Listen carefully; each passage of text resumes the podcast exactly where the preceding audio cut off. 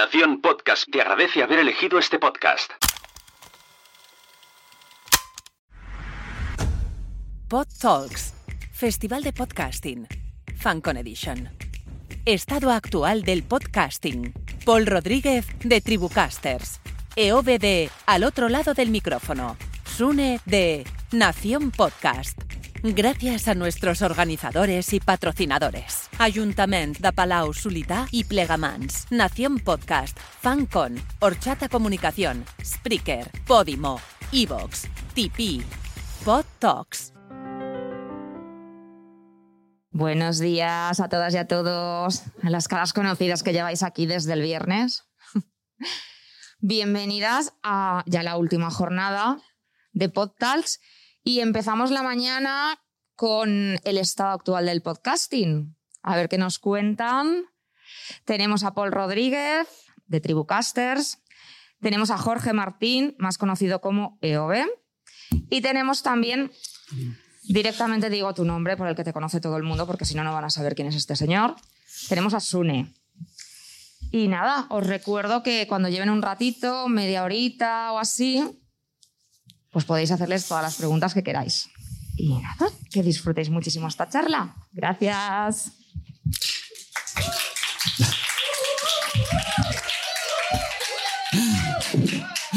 Bueno, bienvenidos a todos, bienvenidas a todas. Eh, bueno, eh, por cierto, es Jorge Marín, de al otro lado del micrófono, y también productor de podcast de Europa Press.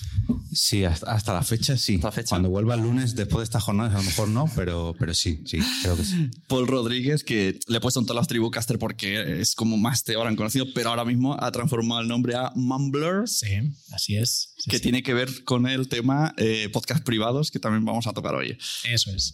yo soy José David Sune, conocido por Quiero ser podcaster, Nación Podcaster, Podtals. Bueno, el que siempre hace cosas de podcast por todos lados. Estado de podcasting. Le he puesto este nombre porque mi. Eh, eh, quiero ser podcaster. Antes se llamaba Nación Podcaster y cada verano yo ponía ese título y grababa con gente que ese año había podido despuntar dentro de mi círculo. Esto es importante decirlo, sea grande o pequeño, pero en mi círculo de podcasting. Y entre las opiniones de todo el mundo pues cada año se va viendo cómo evoluciona. O sea, os invito a escuchar el de desde 2017 y veis cómo ha cambiado todo. Algo que parecía, o sea, un año no aparecían los premios, en otro aparecían las plataformas. Y eh, pues digo, pues voy a aprovechar que está esta mesa de hecho, este va a salir como podcast mío también, que lo sepáis, lo voy a colgar como. Genial. Entonces, pues no sé, ¿por dónde queréis que, que empecemos? Hay que empezar por decir si lo está grabando bien, porque si lo vamos a colgar en podcast, espero que. Todo bien. Que por cierto, quiero agradecer a Nanok a, a todo el currazo que está haciendo, porque yo sé lo que es estar ahí y hay que darle un aplausito, por favor, que lleva todas las jornadas currando. Bueno, recordar que eh, a la media hora aproximadamente abrimos sala, como se dice en Clubhouse, y entonces salud, mm, podéis eh, repartir micrófono inalámbrico, quien quiera hablar y ya todo el mundo participamos. Bueno, Paul, yo creo que eh, lo que más llama ahora mismo, ¿no? En, estamos en septiembre, ¿no? septiembre de 2021, es el tema Podcast Premium. Es lo que ahora está en la actualidad total. Entonces, como justo tienes una plataforma que va de eso, pues te invito a hacer un poco de spam de la plataforma y ya de ahí tiramos todas las posibilidades de podcast premium que podemos hacer ahora. Genial. Pues a ver, para empezar un poco desde el principio, sabéis que ah, hasta ahora mi podcast se llamaba Tribucasters, era un podcast donde entrevistábamos podcasters, entre ellos, por ejemplo, a June, que está aquí en, el público, ah, y estuvo súper interesante. Entonces, a, a, través de estas entrevistas con podcasters, eh, fuimos viendo un poco cuáles eran sus problemas, ¿no? las cosas que no estaban bien resueltas, sobre todo a nivel de herramientas, porque nosotros venimos del mundo del marketing, tanto yo como Corti, mi co-host, venimos del mundo del marketing y del mundo de las herramientas SaaS, ¿no? los softwares as a service, que es un modelo de negocio en el que se ofrecen herramientas para que alguien las pueda utilizar. Y el podcast nos vino muy bien para detectar cosas que estaban fallando, que estaban faltando en el mundo del podcasting. Y una de las que vimos era el tema de monetización. Claro, cuando tú tienes un podcast generalista de series o de películas, de música, que puedes tener muchas escuchas, mucha gente detrás que te está escuchando, se abren muchas puertas a la monetización, ¿no? Porque puedes tener pues, publicidad, puedes hacer mil historias, ¿no? ¿Qué pasa cuando es un podcast más de nicho, de un tema mucho más concreto y sobre todo cuando es un podcast eh, ya que tiende a lo profesional, es decir, que la temática es más profesional?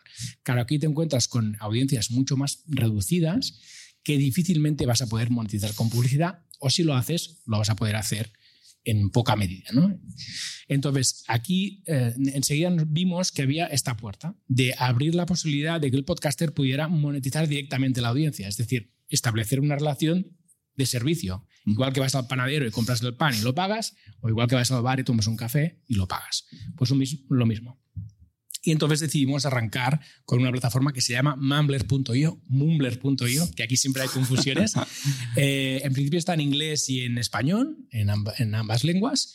Y, es tan sencillo como subir tus audios, crear tu podcast allí, ponerle un precio y a partir de ahí nosotros nos encargamos de la parte técnica. Y, dais un RSS Eso es. con contraseña. De hecho, damos dos generamos uno público que contiene el tráiler y los episodios que tú decidas liberar y generamos otro que es privado y único para cada usuario que esté pagando. Vale, esto eh, cabe destacar que cuando, o sea, no sé el tiempo que llevas detrás de esto, que tiene pinta de que mucho, pero vosotros lo sacasteis antes de que iTunes lo sacase y antes de que Spotify lo sacase. Creo que el mismo mes. Por lo tanto, me acordé mucho de ti en plan, igual ahora que han sacado esto, le hace la competencia a iTunes. Eso es. Y además fue muy bueno porque eh, como iTunes tuvo problemas con todo el tema que se cargó la plataforma, bueno, que no funcionaba nada y tal, eh, salimos en la Pod News, por ejemplo, justo el mismo día, porque le mandamos la información y dijo, mira, en iTunes está fallando y estos dos matados ahí, y a ellos ya les funciona. Y fue buenísimo. y además, una, buena anécdota. Tenéis una cosa mejor que iTunes, porque iTunes, si no me equivoco, en esos podcasts privados de pago, no ofrece la posibilidad de exportar ese RSS para llevarlo a la aplicación, cosa que vosotros sí. Correcto. Y eso parece que no, pero para los podcasters de vieja escuela, que no, no, yo quiero tener mi feed, yo me lo quiero llevar a mi propia aplicación. Eso es muy, muy, muy importante. Sí, sí. Para propias páginas, o sea, para propias aplicaciones o para las propias páginas de una empresa, por ejemplo, que quiero a nivel interno, pues eso es vital. Eso, eso da para abrir otro subdebate, que las plataformas en sus modalidades distintas lo que quieren es que estemos en su plataforma. iTunes te obliga ahora, eres premium en mi plataforma. Spotify eres premium en mi plataforma. Mm. Eh, Podimo eres premium en mi plataforma. Y, que no luego estamos los podcasts que llevo 10 años que queremos, vale, vamos a probar el premium, pero vamos a ser, queremos seguir un poco libres. Correcto. Y para mí lo más importante, además de lo que estáis comentando, es el tema de los suscriptores. Es decir, ¿de quién son los suscriptores? Esto es muy importante porque al final tú, cuando lanzas tu podcast en iTunes o en Spotify, que ahora también a través de Anchor lo puedes hacer, no tienes ni idea de quiénes son.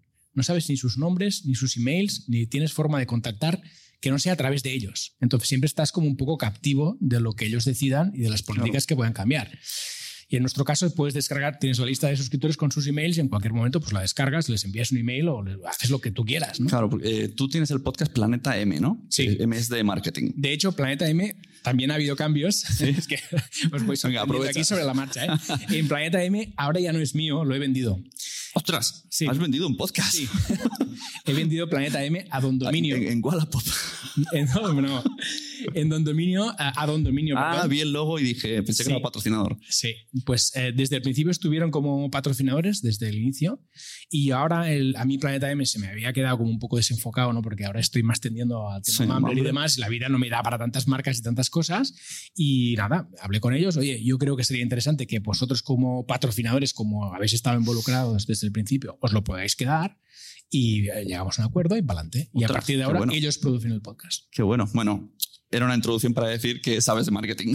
Sí. y entonces, porque ha destacado mucho lo de tener el control de los suscriptores. Que esto, claro, aquí que no somos de marketing, te quedas como muy bien. Pues ha dicho esto porque ha querido decirlo, pero en realidad es, es una de las cosas más importantes, ¿no? Si tu objetivo es hacer un poco de negocio, es tener el email, que por eso es tan importante el email marketing, o sea, tener el correo donde tú puedas hablar directamente y no a través de el muro de iVoox o que cada plataforma suya te dice que lo suyo es mejor, pero en el fondo lo mejor es tener el email. Es que es lo mismo que pasa con las, con las páginas web, que siempre decimos, no, yo tengo muchos seguidores en Instagram o en Facebook o en, no sé, en, Fotolog. ¿Qué pasa con Fotolog ahora? ¿Dónde está Fotolog? Eso mismo puede pasar mañana con Facebook. ¿Dónde están los de Snapchat? Se fueron todos. Y la gente que triunfaba en Snapchat, como no tuvieran página web donde redirigir a, a esos seguidores, lo perdieron. Pues eso es lo mismo que pasa con el caso de los RSS privados de Mumbler, en el caso de iTunes claro, Spotify. Es que si es muy importante eso. ¿eh? Es que lo de hacerse premium en iTunes, me parece, hoy, y encima hoy, 2021, me parece eh, tan complicado. Todo el mundo no escucha podcast en Apple. Diría que quizá en Spotify es un poco repartido, pero cerrarte directamente Apple de premium me parece un poco fuerte. Yo estoy empezando a ver mm, casos de gente que tiene, por ejemplo, un Patreon o tiene una web propia o algo Tipeee, aquí se dice Tipeee. o Tipeee, por ejemplo, o- y, y luego lanzan también en iTunes para estar en ambas plataformas. Pero Ah. yo dudo mucho que haya gente que directamente se, se cierre solo a iTunes, a no ser que sea directamente un acuerdo entre ellos de decir, oye, Eso es. te ficho, ¿no? Como si fuera un fichaje, Sí, pero claro. así un poco más disimulado, ¿no? Yo veo difícil que la gente de entrada se lance aquí, porque al final, como poco, estás perdiendo la mitad de la población. Todos Sí. los Android no te pueden escuchar. Entonces, Claro. ostras, Y tema plataformas, que dentro del podcasting al final las necesitamos sí o sí, porque tú tienes la opción de poner tu, tu podcast, tu MP3 o en, en tu servidor, hacer el feed, pero realmente necesitamos las plataformas de alguna manera. Pero ¿qué están haciendo en 2021 las plataformas? Si quieres, Jorge, hacemos ahí un, un resumen de las más conocidas. Um, bueno, este año están apostando directamente por privatizar o por hacer eh, premium nuestros propios podcasts o sus propios podcasts. O sea, ahora, ahora lo que están haciendo en este 2021 ya por fin se han, han dicho, no, no, aquí lo que vale no es eso de llevaros vuestros podcasts a todas las plataformas. No, no, aquí si tu podcast es bueno es porque yo te tengo en exclusiva. Y porque estás en mi plataforma. Véase los Ivos Originals, véase los Spotify, eh, no sé cómo se llaman los de Spotify, pero bueno, los exclusivos de Spotify. Ahora los de Apple Podcast, que son también exclusivos y de pago, que tienes que pasar por una pasarela de pago a través de su propia plataforma. Podimo, que tiene directamente aterrizó con, con un montón de exclusivos y cada vez va ampliando más su catálogo de exclusivos, porque todo el mundo, por arte de magia, estamos en Podimo. Pero no todos los exclusivos de Podimo están en todos los lados. Hay algunos que sí, y luego además se combinan entre ellos. La jugada ahora de Podimo, por ejemplo, es publicar, eh, como en Latinoamérica no podemos lanzar nuestra aplicación y no podemos cobraros a través de nuestra aplicación en Latinoamérica, lo que hacemos es sacar nuestros exclusivos a través de los exclusivos de Apple Podcast. O sea, me aprovecho de que Apple Podcast ha sacado una nueva categoría de podcast premium y saco mis propios podcast premium de mi plataforma en España, en toda Latinoamérica, a través de Apple Podcast. O sea, la jugada es tela. Cutre. Yo lo siento, pero Bueno, es jugada me parece o- cutre. o es como, como yo no, como no- yo no he llegado a hacerlo, lo hago por ahí. Entonces, Bueno, a, mí, pero- a mí me parece muy feo. eso. Eh, sí, es feo, pero tú fíjate los ahorros que se han hecho Claro, en, en tema Hacienda, en tema desarrollo de aplicaciones, en tema abrir market. El tema comisiones a los podcasts. Claro, mm, o sea, es, es muy buena la jugada porque, claro, ellos tienen la exclusividad de esos podcasts, con lo cual ellos pueden hacer lo que quieran con sus podcasts. Tú cuando vendes tu podcast a una plataforma, al fin y al cabo haces con tu, con tu contenido, que ya no es tuyo, hacen desde ellos luego. lo que quieran. Cuando firmas ya dices que pueden hacer con él lo que quieran, como ponerlo gratis en Antena 3 a las 8 de la tarde. O sea, pueden hacerlo. O sea, hem- hemos vivido unos años de las propias eh, plataformas sacan sus aplicaciones de podcast, las van puliendo, las van puliendo eh, y ahora ya ah, hemos llegado al punto de no, no, ahora es cuando toca no pagar por la aplicación, sino pagar por una suscripción. Lo mismo que ha pasado con las series, lo mismo que ha pasado con un montón de cosas, que ahora ya ha llegado la suscripción y esto ya ha llegado para Sí. quedarse. O sea, ya ninguna de estas plataformas va a volver al modelo gratuito total. Claro. En lo que has dicho faltaba Audible. Y Bueno, yo pregunto, aquí como usuarios, escuchantes de podcast, eh, si, o sea, mm, que si cada podcast se hace premium y luego hay plataformas, al final, eh, el oyente, ¿qué va a hacer? O sea, si nosotros tres decidimos hacernos Mumbler Hmm. a 3 euros cada uno, que son 3 por 3, 9. y, Bueno. Pero en cambio, si por 10 tienes Audible, es como, es una batalla un poco que supongo que hay que luchar por el nicho ¿no? y la confianza. Sí, seguramente. Yo creo que yo tiendo a pensar que hay espacio para todos. Es verdad que la cartera del, usuario final, del, del- del oyente, no tiene 300 euros para gastar cada mes en todo. Por lo tanto, todos vamos a tener que hacer el ejercicio de escoger muy bien eh, a qué dedicamos el dinero. Pero sí que, que entiendo que hay espacio para todo, porque yo no veo a Audible haciendo un podcast sobre, yo qué sé, sobre negocios, sobre cómo lanzar mi negocio online cada día y explicando no sé qué, porque no, no es genérico, a nadie le va a interesar como, como yo llevo mis negocios, pero sí que puede haber 200 personas que estén interesadas en cómo yo hago mis negocios, porque son de mi sector, porque están interesados en el mundo del podcasting y el marketing y dicen, "Hostia, voy a seguir a este tío, le voy a pagar porque me cuenta cosas Claro. que me dan valor. Aprendo, disfruto, tal. Y esto difícilmente va a tener cabida en Audible, en Spotify.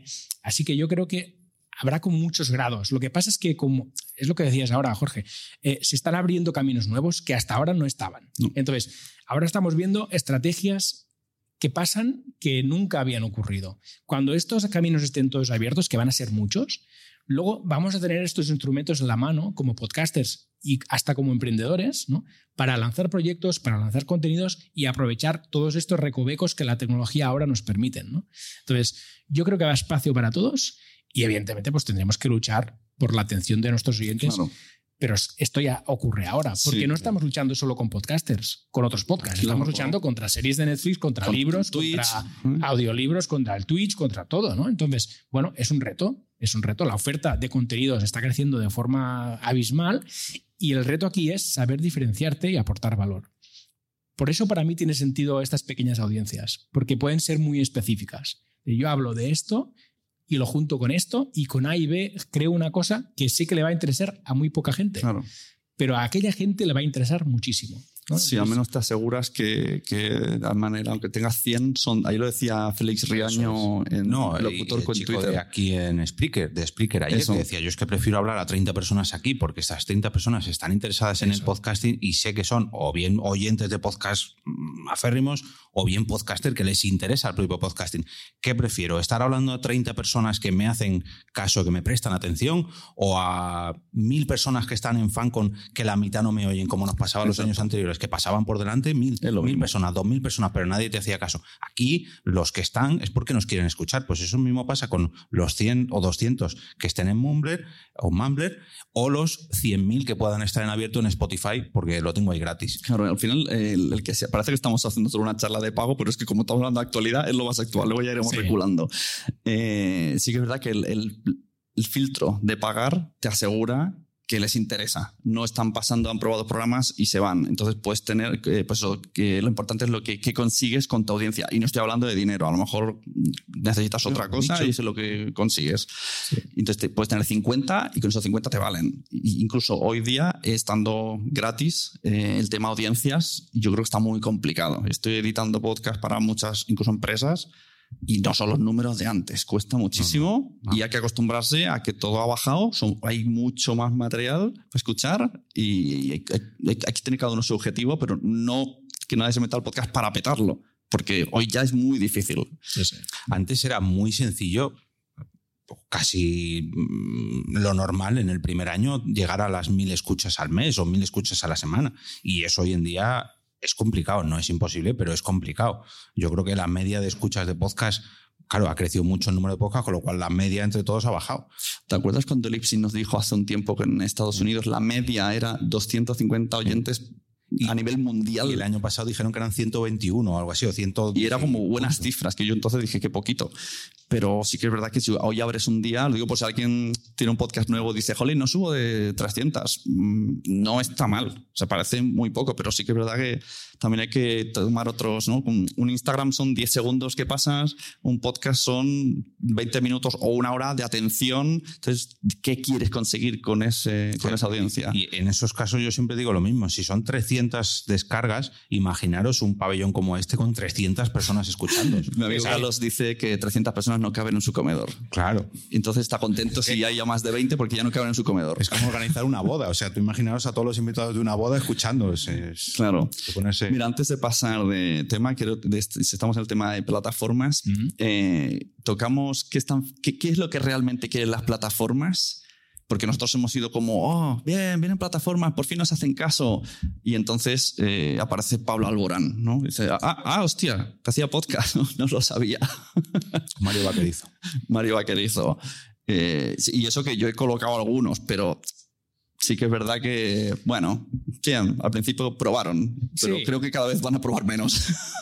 Y Yo, yo también creo en esto que hay espacio para todos. Es decir, al final llega un punto que he visto mucho podcaster como un poco ofendido, ¿no? En plan, ostras, ahora vienen los actores famosos aquí a, a hacer podcasting y no me van a escuchar a mí. Oye, no tiene nada que ver una cosa con la otra.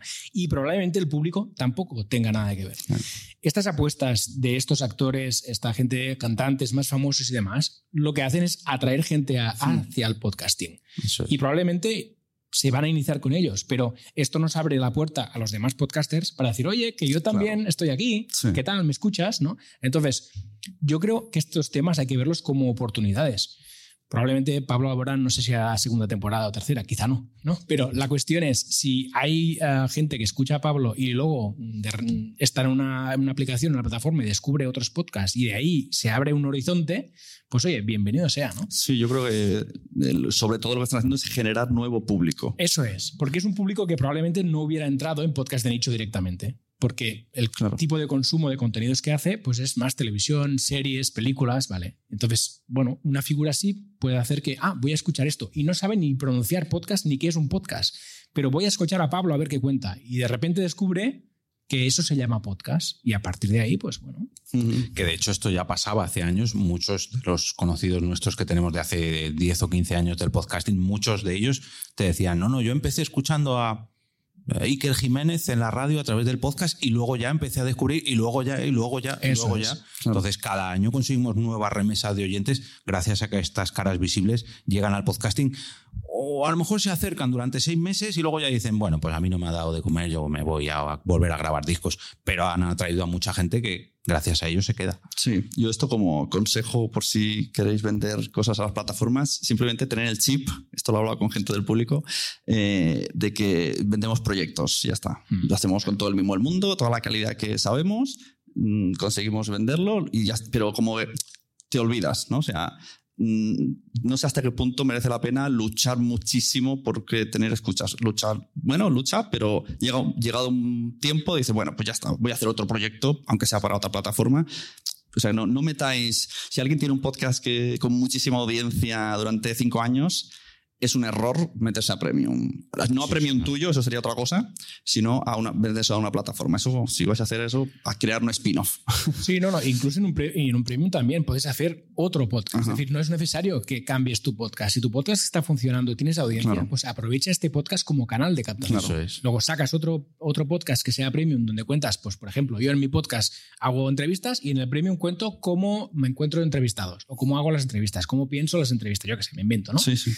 Diferencias muy bien el contenido del premium respecto al que haces de forma gratuita y usas el gratuito como canal para vender el premium. Eh, muchas veces no hace falta cambiar todo el podcast Claro. y de repente decir, no, ahora todos mis contenidos pues van a ser de pago. Esto es un error que ha cometido más de un podcaster Sí, sí. y más de un creador Y luego vuelve para atrás. ¿sabes? Eso es. Luego recula. Y es muy importante saber comunicar esto también bien a tu audiencia, Mm. ¿no? Es no, no te robo contenidos que hasta ahora te regalaba, te amplío contenidos Ahí está. y si quieres, te vienes y si no, pues están amigos. Pues eh, no sé si, si viste lo que puse en Twitter, lo que voy a hacer yo con el mío, lo cuento ver, porque es como lo convierto en freemium, el quiero ser podcaster. ¿Qué pasa? Ese, antes se llamaba Nación Podcaster, primero le cambio el nombre porque yo tenía el, el club que es de pago, que es para aprender podcast y se hacen reuniones con podcasters. Entonces escuché a Club Audiolibro que hace algo parecido y me gustó la idea. Entonces, bueno, pues se lo voy a cambiar el naming al podcast. Le llamo como, como la plataforma de pago que tengo. Además, como tengo un poco abandonado mi podcast, eh, sirve para dar más contenido. Entonces, lo que hago es la gente que ya tenía pensado traer de pago. Eh, pues hacemos como una hora, la primera media hora va a salir en abierto en el podcast, que será cuando hablen de su proyecto, que como publicidad, ¿no? Viene Bartual, por ejemplo, va a venir a hablar de su podcast, luego yo digo, ahora a partir de ahora solamente los que están en el club van a escuchar, te invito a ir, si no, pues ya se escuchaba Bartual, ya está, y, entonces ahí ya, incluso con alumnos que están en Zoom, eh, le preguntamos a Bartual lo que se deje contestar, o sea, cómo lo has hecho, cómo lo has vendido con los actores, cómo se trabaja, o sea, los intríngulis. Y de esta manera lo he convertido en freemium. Los que escuchaban el podcast gratis, y lo que van a tener es que ya les aseguro uno o dos episodios al mes, cosa que ahora no estoy haciendo porque mm, estaba a, a- a- a lo que necesito para comer. y de esta manera, haciendo una cosa, hago dos contenidos y estarán contentos porque yo les estoy dando más contenido que antes. Eso es, que eh, esto es importante. El hecho de tener algo de pago, sea un podcast premium o una plataforma como la que tú tienes, hace que al final redunde en mejorar la calidad de lo gratuito. Porque lo gratuito se convierte en un canal que para ti es importante, forma parte de tu trabajo, porque necesitas ese podcast gratuito, generar contenidos allí para conseguir que la gente pase a pago, a lo que sea, el premium o lo que tengas, ¿no? Entonces, esto también es importante contarlo a tu audiencia. Porque el hecho de tener algo premium no solo redunda en los premium, redunda también en los que están consumiendo el contenido gratuito, porque estás mejorando todo, todo tu proceso. Claro, entonces di- diríamos que una manera óptima sería tener un canal gratuito e intentar arrastrar eh, con lo que sea info, infoproductos. A ver, la cuestión es que cuando tú tienes un contenido premium, el que sea, esto está cerrado detrás de un muro de pago. Así que siempre necesitas un canal gratuito para mostrar algo, ¿no? Para convencer a tu audiencia de que pase a pago. Y esto puede ser en forma de podcast gratuito, pero también puede ser en forma de canal de YouTube. Lo vemos en el podcast Nordic Wire, por ejemplo. Es un canal de Mm, YouTube de tecnología. Ellos hacen vídeos de tecnología y luego tienen un podcast que es premium. Y lo que hacen es pasar gente de YouTube hacia el podcast. También lo vemos en newsletters. Por ejemplo, hay personas que tienen newsletters gratuitas y lo que hacen eh, con esto es con- construir una audiencia que luego trasladan a su podcast premium o a lo que sea premium. Entonces, si tú ya tienes un canal, un podcast, perdón, gratuito que funciona, ya tienes un canal abierto. Entonces, es una oportunidad que no, no debes dejar escapar. Eso ya funciona, pues aprovechalo para Sí. captar, ¿no? Como veis, el estado del podcast en 2021 tiene mucho que ver con el dinero, porque es lo que nos sale a hablar. No, no, yo creo que porque es el presente. O sea, nosotros en, en 2015, 2016 hablábamos de monetizar y era como un Bueno, sonido de relámpago. Chupito, que si la gente trueno reía. para aquí detrás. Era como, uy, madre mía, que vienen, que vienen. Nos van a quitar todo, nos van a quitar todo. No, no han desaparecido los podcasts eh, gratuitos, no ha desaparecido el podcasting libre, solamente que ha evolucionado, lógicamente, eh, el panorama de podcast premium, pues han ido evolucionando porque, como decía Paul, las herramientas han ido evolucionando y ahora tenemos muchas más opciones. Mm. El, el podcasting, que imagino que luego lo hablaremos, el, el podcasting corporativo, el podcasting empresarial. A eso iba ahora, justo. Si es que, Sácalo. eh, como si tuviera visto el.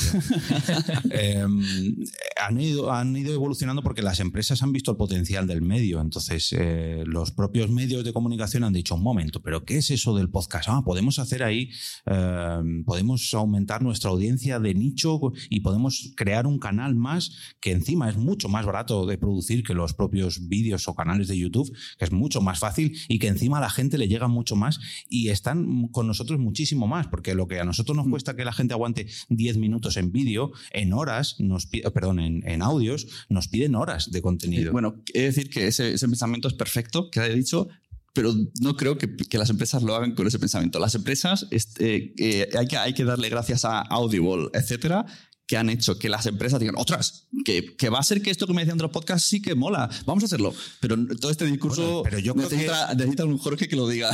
Yo creo que Audible también llega gracias a eso. O sea, no, las empresas no se han fijado en Audible, las empresas se han fijado en el propio, eh, en el propio efecto del podcast y en la capacidad que tiene de engagement. De que eh, una persona que te está, que está suscrita a tu podcast y que te escucha todas las semanas o todos los días, incluso en mi podcast diario, yo tengo gente que me escucha todos los días a las seis y media de la mañana, se descargan el episodio y dices, pero vamos a ver, ¿quién narices quiere escucharme a mí a las 7 de la mañana? Pues tengo gente todos los días. Si eso lo hace bien un medio de comunicación, es un Claro. potencial brutal. Es lo mismo que, que durante años nos han estado haciendo las radios, pero las radios ya, por desgracia, el FM ya va a desaparecer, ya están aquí en nuestros teléfonos móviles. Si conseguimos que la gente eh, se suscriba a nuestra empresa para recibir todos los días en nuestros teléfonos móviles, Claro. el potencial es increíble. Porque tú, eh, no sé si te quieres jugar al puesto de trabajo hasta donde puedes hablar. no, no, Cuéntanos tu experiencia con Europa Press, con lo que hacías antes con los podcasts y lo que haces ahora. Eh, bueno, yo en, en Europa Press entré hace 14 años como técnico informático y empecé a escuchar podcast pues al poquito de, empezar en Europa Press. Em- empecé como oyente, pero todo esto a nivel amateur. Eh, Empecé como oyente, a nivel, eh, luego ya productor de podcast, creador de podcast, y poco a poco, pues un año gané un premio, otro año gané otro premio, y claro, cada vez que ganaba un premio, llegaba a mi empresa y le decía, "Eh, mira, he ganado un premio con esto de los podcasts, venga, os invito a una ronda de jamón. Y el primer año... ah, Por eso pues, se acuerdan. El segundo Pues año, eh, oh, otro premio con esto, venga, otra ronda de jamón. El tercer año, eh, pero es que un momento, ¿qué estás haciendo tú con esto de los podcasts? Y ya fue cuando mi jefe dijo, espérate, espérate, cuéntame, cuéntame eso. Claro, mi empresa es un medio de comunicación eh, y cuando se pensaron en, en introducir en el mundo del podcasting, dijeron, no, espera, que tengo aquí a un chico que es un enfermo de los podcasts. Por, eh, por cierto, alabo a esa persona que no se fueran fuera a buscar a alguien y dijera, espérate, que Claro. tenemos el talento en casa. Tiene mérito, Claro. ¿eh? Tiene mérito. Sí, sí, por eso, que ese señor tiene un, tiene un jamón. Pues le doy aquí las gracias a mi jefe. No, jamón ya le he dado unos cuantos. Y pues poco a poco me empezaron a preguntar, a ver, eh, ¿cómo tú cómo ves este podcast? ¿Cómo podemos hacer esto? Digo, mira, tenéis una cantidad de contenido increíble que echáis eh, o que lanzáis en formato vídeo, pero no aprovecháis a, estar en plataformas como Spotify, en Apple Podcast. Lo primero, ese contenido vamos a traerlo al podcast. Y luego además vamos a desarrollar podcasts propios. Me dijeron, venga, adelante, todo tuyo. Y para mí, claro, para mí fue una oportunidad increíble de hacer lo que me gusta a mí. En mi propia empresa me dijeron, oye, vas a trabajar en lo que a ti te gusta y te vamos a pagar por ello. Mira, me gusta este punto porque hay mucha gente que dice, ¿cómo podría vivir del podcasting? Bueno, pues primero jugando, jugando a aprender y un día a tu empresa se la cuelas. Yo no se la colé, yo simplemente les invité a jamón y a cerveza y luego ya vinieron ellos. Pero ahora, claro, esto fue hace ya dos o tres años que poco a poco, venga, pues vete haciendo los podcasts ahí. Y este año ya estoy 24-7 con los podcasts en mi empresa. Entonces, eh, bueno, en mi empresa y fuera de mi empresa también. Yo cuando salgo sigo haciendo podcast, pero eso no. Pero además, eh, sí que es verdad que el concepto, al menos Europa, porque es muy grande, está un poco difuso todavía. A veces te dan cortes de vídeo para pasarlo, pero sí que es verdad que uno de los podcasts sí que lo has producido tú con tu idea. tenemos, hay 11 podcasts diferentes y hay muchas, muchas maneras. ¿no? Tenemos eventos como este que luego lo transformo en podcast. Tenemos entrevistas que hacen de tú a tú a una persona que pese a que se aprovechan también para vídeo, los, los transformo en podcast y luego ya tenemos un podcast como el que estamos más acostumbrados de no, yo me hago un guion, yo me hago una locución, saco un corte de aquí, saco un corte de allá, hago una especie de storytelling y además lo pongo como podcast. Y ahí esa fue la gran apuesta, o al menos para mí. ¿Cómo se llama el nombre? Ese se llama Los retos de las pymes en España, que a, través del COVID empezaron a entrevistar a pymes, eh, de a ver cómo se estaban enfrentando al tema COVID y eh, en ese caso, pues me pasaban a mí entrevistas y yo, pues poco a poco es como un viaje sonoro por las, por las pymes en España, ¿no? Pues han ido en cada provincia, han ido entrevistando a una pyme y yo pues, le cuento la historia de cómo esa pyme se creó hace 20 años hasta que llegó la COVID y, ¡ay, madre mía! Hemos tenido que hacer este negocio, el otro. Y claro, es una historia a lo largo de, de todas las provincias de España, es como si nos cogiéramos un cochecito y viajáramos por todas esas pymes para ver cómo ha afectado a las diferentes empresas por España en ese podcast es un trabajo como el que yo hago para mis podcasts personales. Yo ahí preparo un guion, yo lo locuto, yo lo edito, yo lo distribuyo. Es un podcast personal, pero está metido dentro de la red de podcasts de Europa Press. Eso, para mí, ojalá y me pasará con muchas más empresas, pero por suerte para mí, lo han hecho en la empresa donde yo llevo trabajando 13 años. Que, que me den la posibilidad de poder trabajar como editor de audio, locutor, guionista, todo el proceso que lleva un podcaster dentro de mi propia empresa, para mí ha sido mm. un sueño. Yo, en cuanto a mi experiencia, sí que hace como tres años, dos, tres años que estoy haciendo podcast para la empresa, me subcontratan y hay un caso que es muy divertido, que en Planeta de Libros, hace dos años que grabo y edito el podcast para Planeta de Libros y hace tres meses me dice el chico que me contrató, Sune, que dicen de Planeta de Libros que se han enterado de esto de los podcasts y que quieren, quieren un podcast y, y nos quedamos, ¿Y qué le has dicho? Pues que ya tenemos uno hace un año y pico. Y dice, bueno, la buena noticia es que van a invertir, nos van a poner guionistas, ahora, tenemos, ha cambiado la estructura y van a invertir en publicidad. O sea, Planeta de Libros, por eso digo, si veis las redes sociales que tiene Planeta de Libros, 600.000 pues, seguidores. Ya os digo yo que no teníamos 600.000 oyentes, pero es que estaba ignoradísimo. Y ahora están haciendo caso por esta ola de ahora. Bueno, ¿Qué experiencia tienes tú? Ya tienes algo. Sí, claro. Bueno, ahora van a hacer más, ¿no? Ahora estoy haciendo como spin-offs de Planeta. Claro, en mi caso no es, no es, tanto como el vuestro, ¿no? Que vendéis este servicio ¿no? a empresas internamente o externamente. En mi caso ha sido más la colaboración con empresas, ¿no? En el caso de un dominio que antes contaba ha sido un poco esto. Eh, yo no hubiera podido vender mi podcast si no hubiera estado colaborando con Don Dominio desde el principio, porque al final aquí lo interesante es hacerles ver a las empresas qué es lo que les puedes aportar.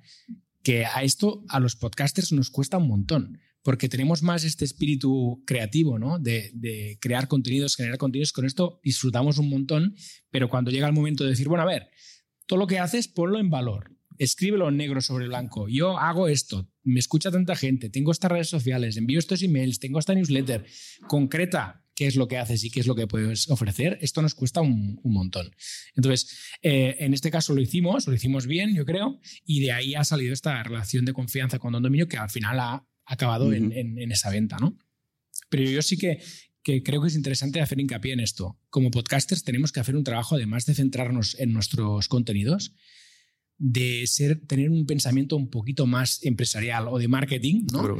Para, para poder en cualquier momento tener, aunque sea un pequeño documento, una pequeña presentación de nuestro podcast y en cualquier momento poder darla a un potencial anunciante, a un potencial entrevistado, a un potencial colaborador. Tener un poco de información un poco más curada y un poco más trabajada de cuáles son nuestros productos, ¿no? que vosotros ya lo hacéis porque sois empresa y tenéis esta experiencia, pero muchas veces el podcaster más independiente está todo el día pensando en, en el contenido, ¿no? en Mm. qué voy a hacer en mi podcast y a veces nos olvidamos Claro. de salir un poco de la cueva. Hay que, tener- salir. hay hay que- que salir. Aunque no quieras monetizar, hay que tener un objetivo y, y saber qué objetivo tienes en, en Sí. el, en el proyecto para, para llevarlo todo ese camino, porque si no irás dando tumbos. Y si encima y hablamos de dinero, más, tanto con patrocinios como con marcas, eh, hay que tener muy claro que no estamos haciendo un podcast donde qué bien comprar los libros de esta empresa o qué bien apúntate a este dominio, aunque se mencione la frase, pero que tiene que ser un poco más en contexto de todo. O sea, un, un, no sé, un dominio patrocinando una empresa de frutas sería raro, Sería pero es una empresa de marketing, todo el mundo tiene web.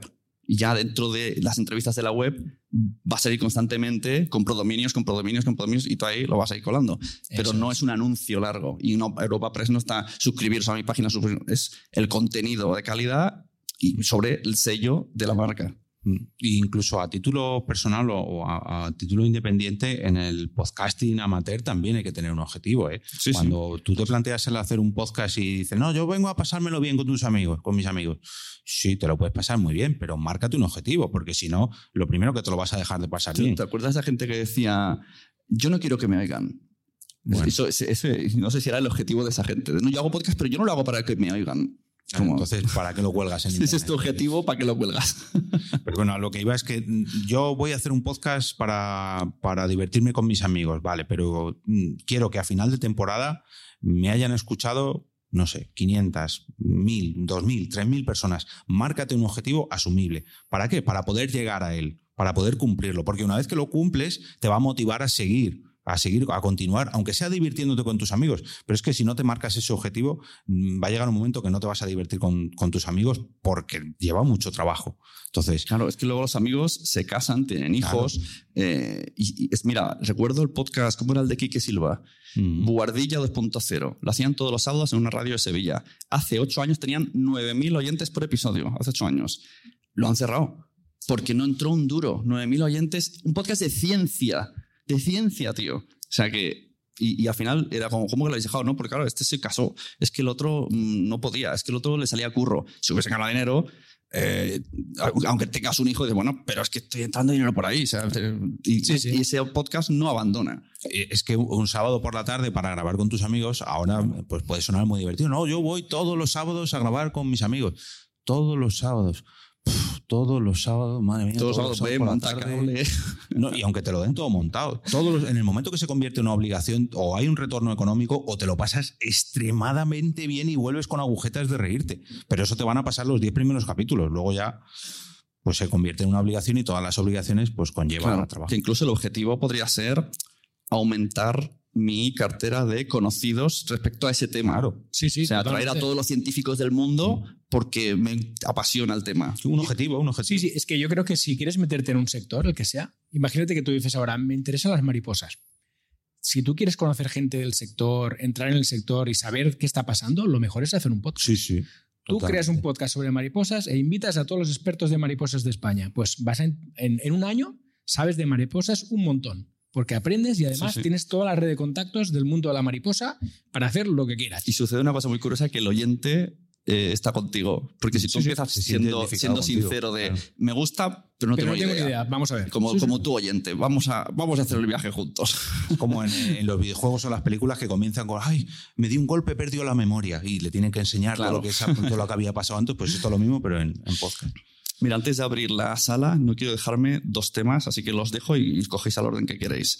Eh, tema herramientas de voz, Clubhouse, Spotify, salas ahí, está ahí. Por ahí. Clubhouse, está ahí. y eh, ficciones que están ahora. El- yo creo que dentro del mundo del podcast, no, no es que es lo que esté más de moda, porque realmente no hay tanta, pero sí que es lo que más está subiendo y lo que más valor se le da cuando salen y lo que, y lo que arrastra mucha audiencia, porque se parece mucho a una serie de Netflix, hasta el punto que algunos están pasando a tele. Sí. Incluso en tele hay protagonistas podcasters. En Apple TV hay una...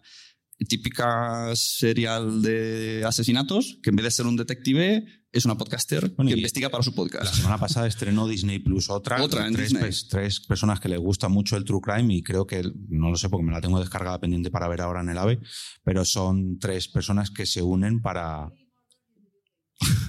Eso es. Sí. Ay, pasarle el micro. Only more than the word. The Million. Eso es. Entonces, claro, el, el, ¿no? el formato histor que se resumiría en historias en audio, yo repito que no digo que esté en auge, pero está teniendo un valor importante.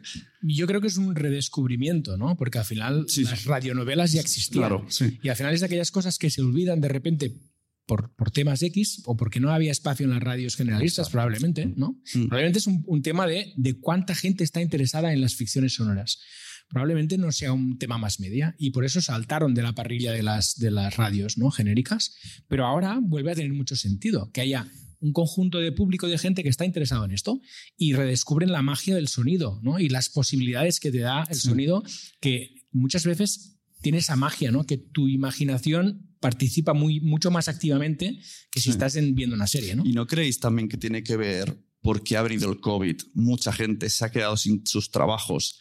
Eh, me, acuerdo, por ejemplo, el cañonazo que hace serie de televisión, ahora hace podcast, porque Mm. es más fácil, puede hacerlo cada uno de esos sitios. También. Actores sin trabajo se meten a podcast. Monologuistas que no hacen open mix se meten a podcast. Yo creo que está súper feo decirlo, pero gracias al COVID, o sea, es, es horrible la frase, pero al podcast, al podcast le ha ido bien. Bueno, yo creo que al podcast y a todo lo que tiene que ver con, con Internet y con las telecomunicaciones, porque de hecho vimos como Netflix o Zoom, por ejemplo, pegaron un petardazo en bolsa Sí. cuando explotó el COVID y el podcast y la creación de podcast también.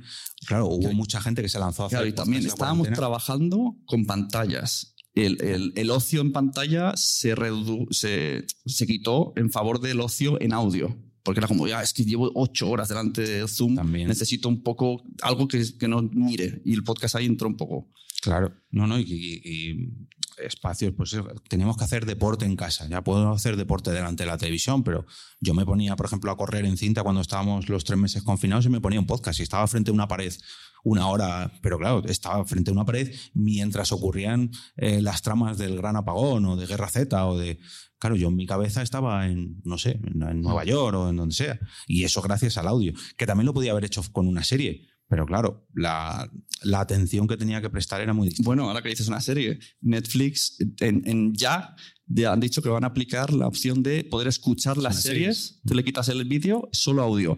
Está a esto de convertirse en pestaña podcast de Netflix. Y esta, ¿cómo se llama? Es que estoy intentando buscarla, pero no la recuerdo. Una serie que hay en Apple TV que también tiene vídeo, pero que en ese vídeo solamente Ah, sí, se sí, ven sí, las sí, ondas. sí, sí. Eh, ¿cómo Es, Waves es una o- serie que es un audiograma constante Sí.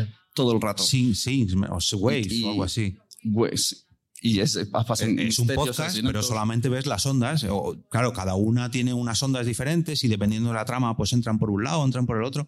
Es como un audiograma, pero 2.0. Y, y es una serie de. Apple TV. O sea, Y- duran 20 minutos cada capítulo. Y Movistar, al que tiene el aparatito HD, eh, puede ver en las apps, eh, le llaman podcast, aunque son video podcast, y están ahí. Y seguro Sí, que acabará siendo eh, o sea, el, el- el modo, el, el pack series, el pack pelis, el pack podcast.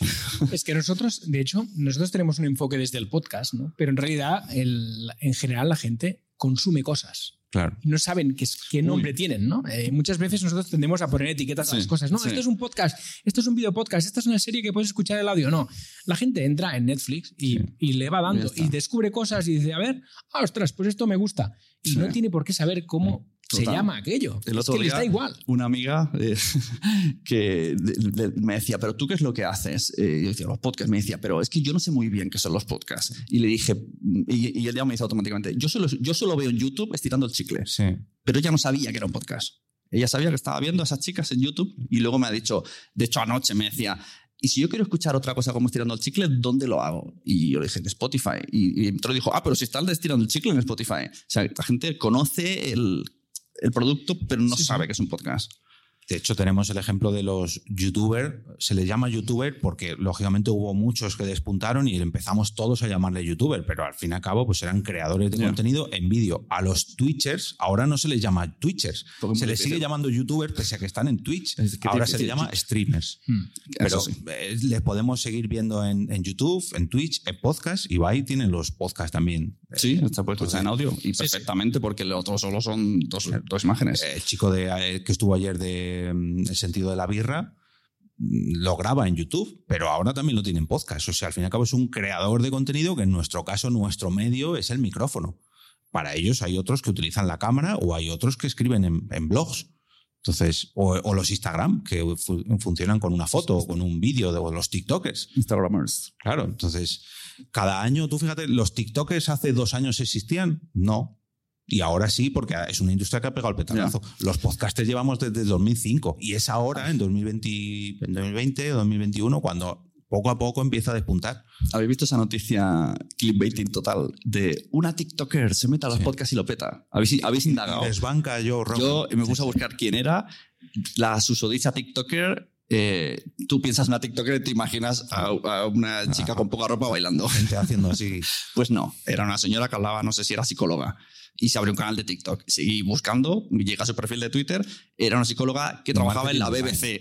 Entonces, vamos a ver, acabamos de pasar de una profesional que ya trabaja con la BBC y se hace un podcast y triunfa porque ya tiene la experiencia y toda la comunidad, y el, el clickbaiting es, Es una que- TikToker se hace un TikTok, podcast. Sí, sí. sí. Bueno, Y espérate a ver que no sea una cosa suya, que haya creado una noticia, una nota de prensa donde efectivamente el titular la haya puesto ella o su publicista. No, no, a mí ponme que soy TikToker para que la gente haga clic, lo clic, dice, clic, lo dice el de Europa Press, ¿eh? hagámosle caso. Que los medios en redes funcionan así hoy en día. Bueno, no sé si alguien quiere empezar a hacer preguntas, porque por aquí hay mucha gente que tiene podcast, que hace ficciones, que tiene, mira, la de los audiolibros, que eso es otro tema interesante. Pues si me lo permitís, voy a por primera vez a lanzar yo una pregunta. Muy bien, salud. Y ya paso micro. Y a mí me gustaría preguntaros, y a ver qué opináis, ¿creéis que el boom también, porque como tenemos a nuestros oyentes de Clubhouse, que hay bastantes oyentes para ser primera hora, ¿creéis que el boom que hubo en enero, febrero, marzo de Clubhouse, en las que tú, por ejemplo, Sune, llegaste a, a crear salas sobre el podcasting, te achicharraban a preguntas, igual que la sala que, que, que varias personas, entre ellas yo, hemos tenido sobre podcast donde hubo hasta 100 personas recomendando podcast, preguntando por podcast. ¿Creéis que ese boom y también que volvíamos a estar confinados ayudó a que el podcast llegara a nuevos públicos, llegara a más personas e incluso muchos podcasters se beneficiaran de esas salas, de esas charlas para atraer público a sus podcasts? Yo como estuve ahí por alusiones, eh, hubo un momento cuando estábamos en plena ebullición, que incluso era un poco, habían cosas muy interesantes, charlas eh, de aprender, gente que vendía cosas y gente que se reunía para hablar, y luego había gente que daba contenido.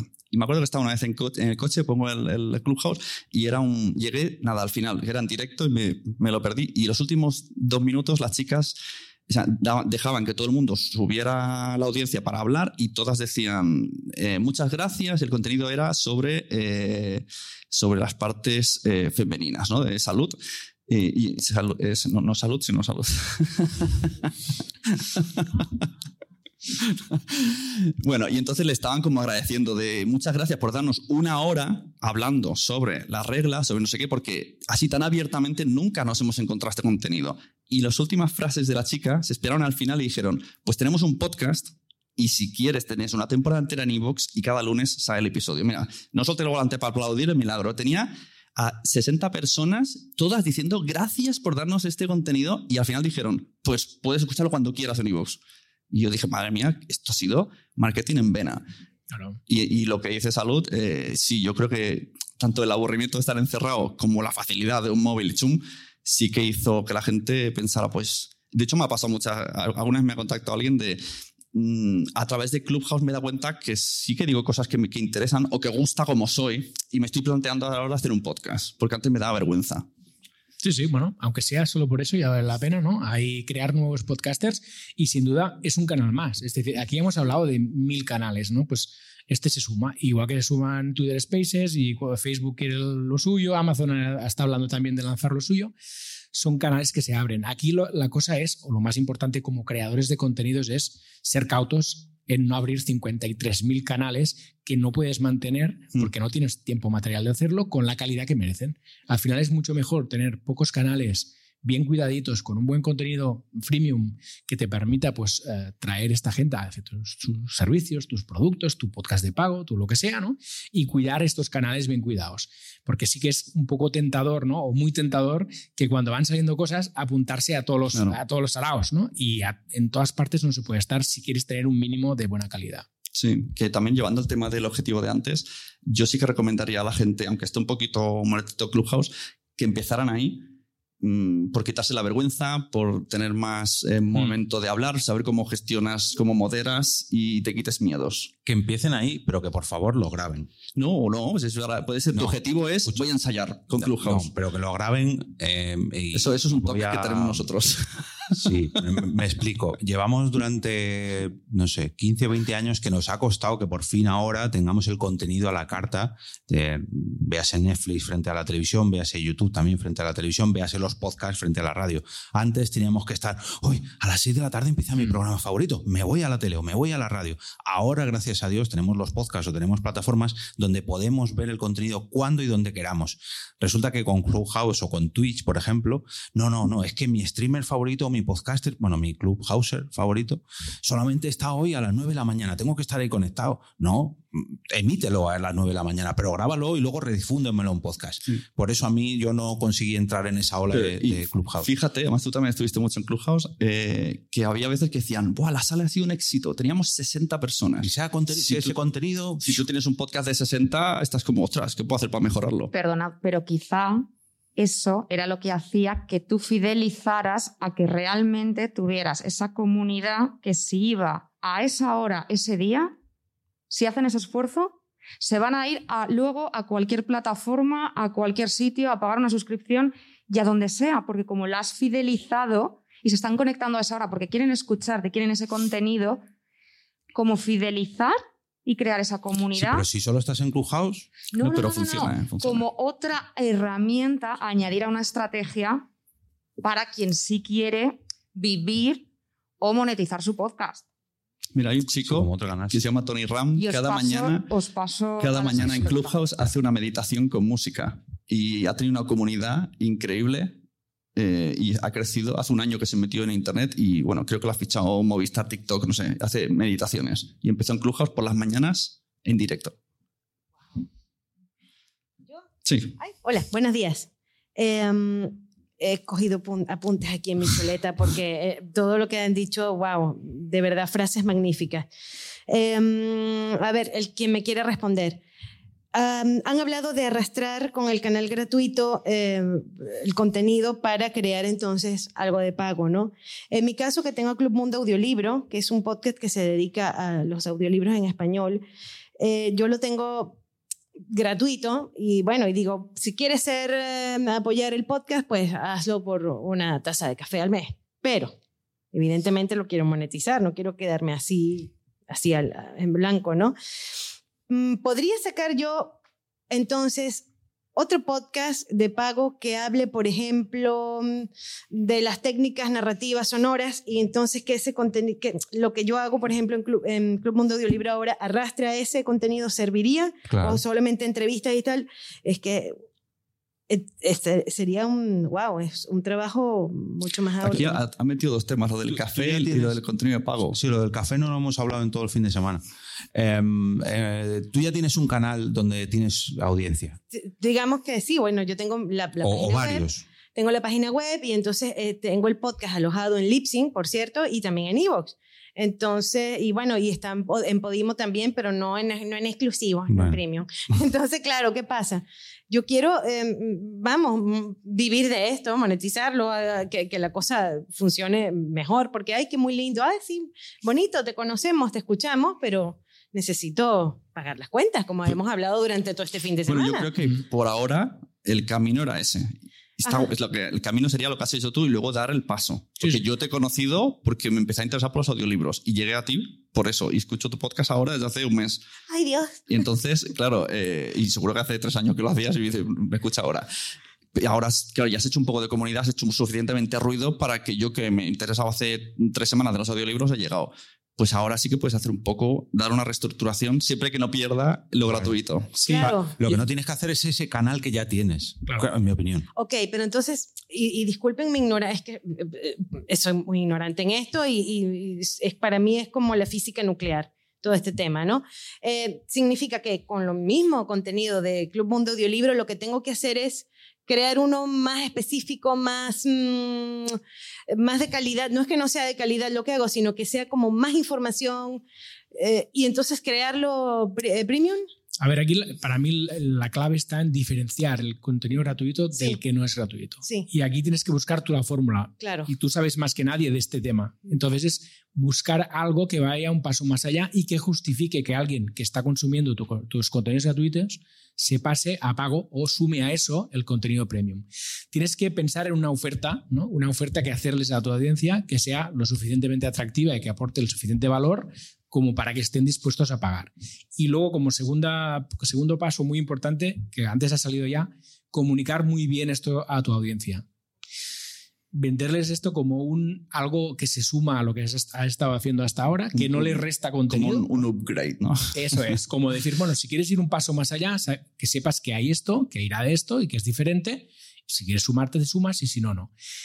Y es muy importante la comunicación. Y sobre todo lo que decíamos antes también, el hecho de hacer algo premium también acaba redundando al final en la calidad de lo gratuito. Y esto es algo que también puedes contar a tu audiencia. Oye, el hecho de que haya un premium, tú tranquilo, el contenido gratis lo tienes igual y además que sepas que va a ser mejor. Porque yo voy a poder dedicar más tiempo al contenido premium y esto va a redundar sí o sí en el contenido gratuito, que es mi canal de captación de futuros suscriptores. ¿no? Cuéntanos, Jun. A ver, tengo un mogollón de preguntas. Bueno, primero, gracias por estar los tres. Aquí estoy, ya sabéis que os quiero mogollón y que es- me encanta escucharos siempre. Eh, a ver si recuerdo todas las preguntas que he ido acumulando en mi cerebelo. Primera, em, si tengo esto que estábamos hablando del canal para atraer a la gente, em, tengo contenido en una plataforma premium, el contenido gratuito. eh, es importante que esté en la misma plataforma, no tiene nada que ver.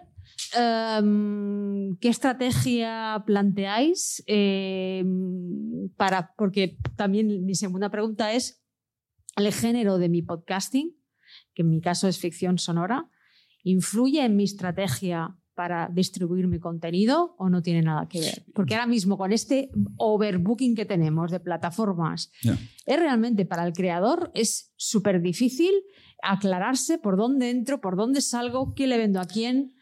Yo creo que si, si el contenido tuyo es gratuito y en el caso de la ficción sonora lo tienes muy sencillo y es crear un primer capítulo que te deje con todo el hype, que te deje con el "Ah, ¿qué va a pasar en el siguiente capítulo? Y ese primer capítulo o tres primeros capítulos, dejarlos ahí con un por favor quiero escuchar más. Tienes que acabar el guion como, como pasaba en Juego de Tronos, ¿no? Que al final de cada temporada estamos "Ah, y tengo que esperar hasta septiembre, pues hazlo así y ese contenido ofrécelo gratis. Y si quieres más, vente por aquí, que tiro del anzuelo. Pero ese contenido gratuito tiene que estar en todos los lados. Que no lados. tengan límites. Que mm, eh, puedo meterlo en Ivos, en Ivos. Que, viene mañana un Podimo, en Podimo. eh, Eso en todos los lados. Pero luego el contenido premium que esté en, en tu plataforma y que todos esos, esos caminos que has abierto vayan al tuyo. A mí se me ocurre, punto número uno, una web. También. que se llame, no sé, Juniper. mm, luego, tu podcast donde tú explicas, eh, mira, estoy creando esto, tanto, o sea, aplicando en primera persona, estoy creando. Y entonces ahí puedes meter tus propios trailers y decir, mira, esta la vais a tener que escuchar en Storytel, en esta la sea, y haces propias entrevistas a la gente que participas, explicas el concepto en tu podcast tuyo personal que te sirve para seguir vendiendo proyectos a los que quieras y la gente que te siga a ti porque le gusta cómo creas, tú misma le vas enganchando.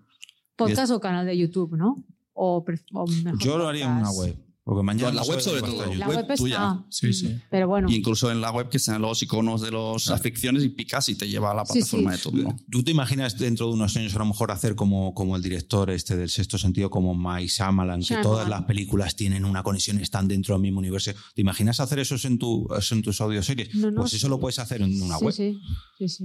Y aquí Sí, no, de hecho yo y- hice la, la web de la Juniper La Morte, que es donde está la tienda del merchandising que llevo, eh, Teespring, juniperlamorte.com. Am, pero ahora estoy pensando, digo, que no hice bien, porque tendría que hacer una web mía, porque yo Claro. no me quiero quedar en Juniper, ¿no? Lo que hablamos de Sune, tengo un cariño enorme, pero a lo mejor se ha acabado ya. Entonces, eh, yo ya tengo 5.000 proyectos en la cabeza. Claro, llámale creaciones June, algo que. Muriel ya y está. punto, ya está. Sí, sí, claro. Sí, sí. Eh, pero- y lo del género, porque a mí me raya mucho la cabeza esto. O sea, el género de, de- de tu podcast es que no tiene nada que ver un podcast de entrevistas o de marketing digital con un podcast de, de, pues eso, de, de ficción sonora. ¿Determina tu estrategia a la- hora de ponerte aquí o ponerte allá? ¿O, o da igual? Yo creo que en este Yo caso. creo que no, ¿eh? Es que una- las, las series van por independiente. Tendrías que tener un canal que te sirva de estrategia de todas. Yo creo que el, el reto que tienes, Jun, es, es alinear todo. El reto que tienes tú y cualquier creador, ¿eh? Es alinear todo lo que haces, porque al final, como somos creadores, tendemos a crear cosas, ¿no? Y a veces esto no está bien alineado, no tiene estratégicamente, no está bien pensado. Entonces, yo creo que al final aquí es decir, bueno, yo, ¿dónde quiero llegar, no? Yo quiero llegar a tener una audiencia fidelizada que me pague cada mes por contenidos, por ejemplo, no lo sé. Si es así, entonces el resto de cosas que haces tiene que ser como un embudo, ¿no? Que al final haces muchas cosas en distintas plataformas, puedes tener una newsletter, un YouTube, puedes tener un TikTok, lo que quieras, pero que todo esto esté enfocado y pensado ya para ir eh, haciendo pasar pasitos a la gente hacia el, el lugar donde les quieres llevar, sea cual sea. Cerramos Bueno, ya. eh, ah, vale. Última, hay última una- pregunta y chapamos. No quedan, os quedan varias. ¿Tres? Sí. Pues muy rápido. Como no, Pues como, no queda- calláis, como no calláis, habéis dejado cinco minutos solo para hablar a la gente. A ver, eh, hay una, un tema que no habéis comentado y sí que me gustaría, eh, al menos brevemente, para dejar hablar a los demás, eh, sobre todo por vuestra experiencia, que es el tema de los derechos de autor y las GAE, etcétera, etcétera, etcétera. Os lo comento porque, eh, bueno, conozco un, caso muy reciente que acaba de empezar a lanzar un, podcast de de 10 capítulos y creo que lleva ya dos o tres que iba a fichar por una plataforma, por una de las, de las que más conocidas, pero al final no ha podido fichar porque era un podcast en el que la música era el hilo conductor y sin la música no se entendía el podcast y no podía tirar de, bibli- de biblioteca porque eh, hace mucha referencia a, a las músicas y habla mucho de música y, y era imprescindible que se escucharan determinadas canciones, eh, pues eso, de, de- de determinada época. Ya Vale. supongo que ya, ya lo escucharéis o ya, Te- ya lo veréis. Y se ha tenido que ir a una, a, una, a una radio para tener esa cobertura con la SGAE, etcétera, etcétera, etcétera, que no le podía dar la plataforma. Que no entiendo demasiado bien porque la plataforma no tiene un Tenemos- acuerdo con. Esa es una de las con derechos de autor. lacras que le queda todavía al podcast. Tenemos, claro. tenemos respuesta rápida. No hagáis podcast con música comercial. Y si quieres hacer un morning show con música, la has cagado, el podcast no es lo tuyo. Pensaba que me ibas a preguntar sobre eh, los contenidos. Digo, actualmente no tengo ni idea de proteger mis contenidos. Yo tampoco. Apúntate charlas para el año que viene. Pero eso ya sería un tema que venga alguien experto de... mm. ¿Y hasta qué punto se protege mi voz o lo que digo? Espera, no que hay sé. más. Venga, Ana, Ana Ferrer. Sí, muy buenas. Ah, una aportación súper rápida que a lo mejor te puede servir, Jun, de formato premium versus freemium, que a mí me parece que es mm, bueno, una manera muy práctica de solucionar eso, que es que yo escucho algunos podcasts que son gratuitos, pero si estás en una plataforma de pago, los puedes escuchar meses antes toda la temporada entera. Y entonces, como al medio año, se van liberando semana a semana todos los episodios. O sea, tienes el contenido gratuito, que también me parece que es muy interesante que sea de acceso totalmente libre, pero después, claro, la gente que es muy fan, muy fan, si accede a la plataforma de pago, pues va a encontrar tu contenido y el de muchísimas Pero otras plataforma te refieres a su web, que hagan su web. No, yo me refiero que yo estoy pagando Stitcher Premium y me vale muchísimo la pena porque ahí están mis podcasters favoritos y me interesan los spin-offs de sus podcasts y también escuchar algunos antes Vale. que el resto del mundo. Pues ¿Me yo re- parece? re- cojo lo que dice Ana y me ha venido a la mente hacerlo en tu web. Una temporada entera pagándola como el que compra un audiolibro y luego tú ya al cabo de un año la vas liberando. Y, y otra opción más, lo que pasa es que a lo mejor en tu caso es un poco más difícil. Yo hablaba de ese primer o primeros capítulos disponibles en abierto y luego todos los demás en cerrado y hay gente que lo hace al revés, que solamente tiene el último, en último. abierto y todo el histórico anterior en cerrado. El micro, salud. Ah, perdón. Emma. Los tetatestes nos van a matar. Cuando vendes los derechos, que es lo que pasa, es el quid de la cuestión. Vendes los derechos de distribución de, de ese podcast. Claro, la Entonces, como, plataforma sí. Eso, si solamente plataforma. Voy a hacer O, o lo un- haces privado, gracias a Mumble. Ya, ya, ya, ya, no sé, ¿Eh? ya, Paul y yo ya Un hablamos. jamón, un jamón por allí. Sí, sí. Pero bueno, vale, vale. Eh, ¿me Aquí al lado tuyo, Emma, Emma, tú? a tu derecha. Yo, yo tengo una pregunta y es como creadora de audioficciones y audioseries y todo eso, claro, cada proyecto que hago, Como guionista. bueno, Es guionista, que es importante el. guionista y creadora sí, porque en algunas soy, tengo los royalties, así que Vale. soy creadora. Am, claro, mando después a la gente diferentes plataformas de pago. Eso para mí es un problema, porque entonces mis seguidores tienen que ahora ir a Podimo, ahora ir a, a Storytel, ahora ir a tal cual. Eso se podría, no, no se podría arreglar, pero claro, ¿cómo lo puedo gestionar de otra forma? O, Emmamusol.com.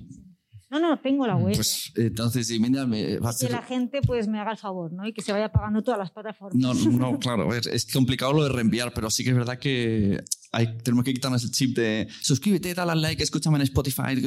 Es lo mejor es vete a mi página web y, y ahí tienes todos los sitios donde puedes escucharlo y te espabilas. trabajado Pero- aquí, pero he tú estás todo el rato hablando de tu web. A ti no te ha pagado Spotify, iTunes, iVoox. No te han pagado. Sí, y una llamada a la acción, porque esto también, claro, cuando acabas un contenido, decir una récula de 10 cosas, ¿no? Al final la gente que está escuchando... conduciendo y Claro, tengo que acordarme aquí de entrar a 50 sitios distintos, ¿no? Entonces, una llamada a la acción que facilite todo. Y, y en todos los pasos, ¿no? Antes eh, os hablaba del tema este del embudo, de pensar un poco estratégicamente dónde quieres llevar a la gente. Pues si tú quieres que vayan siguiendo un paso detrás de otro, pues que esté muy claro cuál es la llamada a la acción en cada paso. No, ahora quiero que me sigas en YouTube. Vale. Cuando estás en YouTube, ahora quiero que te suscribas a mi newsletter. Cuando estás en mi newsletter, ahora quiero que te suscribas a mi premium, ¿no? Un poco estructurado. Pues muchísimas gracias por esta charla, muy entretenida. Yo creo que, que el próximo año, yo creo que se han quedado preguntas. El próximo año, un ratito más. Es que era muy interesante. Gracias. Bueno, pues eso. Y Eh, bueno, pues los siguientes que vamos a estar escuchando son Z-Testers. Y va a estar con nosotros Tere Jiménez y Guillem Villa de Z-Testers con Carles Caño de Presentástico.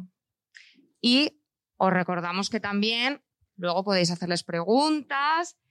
Y mientras, pues me gustaría saludar también a nuestros oyentes que están en Clubhouse y en YouTube que también os recuerdo que pueden dejar sus preguntas y dar las gracias al Ayuntamiento de Palau, Solita y Plegamans, a Fancon, Nación Podcast, Horchata Comunicación, Spreakers, Podimo, Evox y Tipi.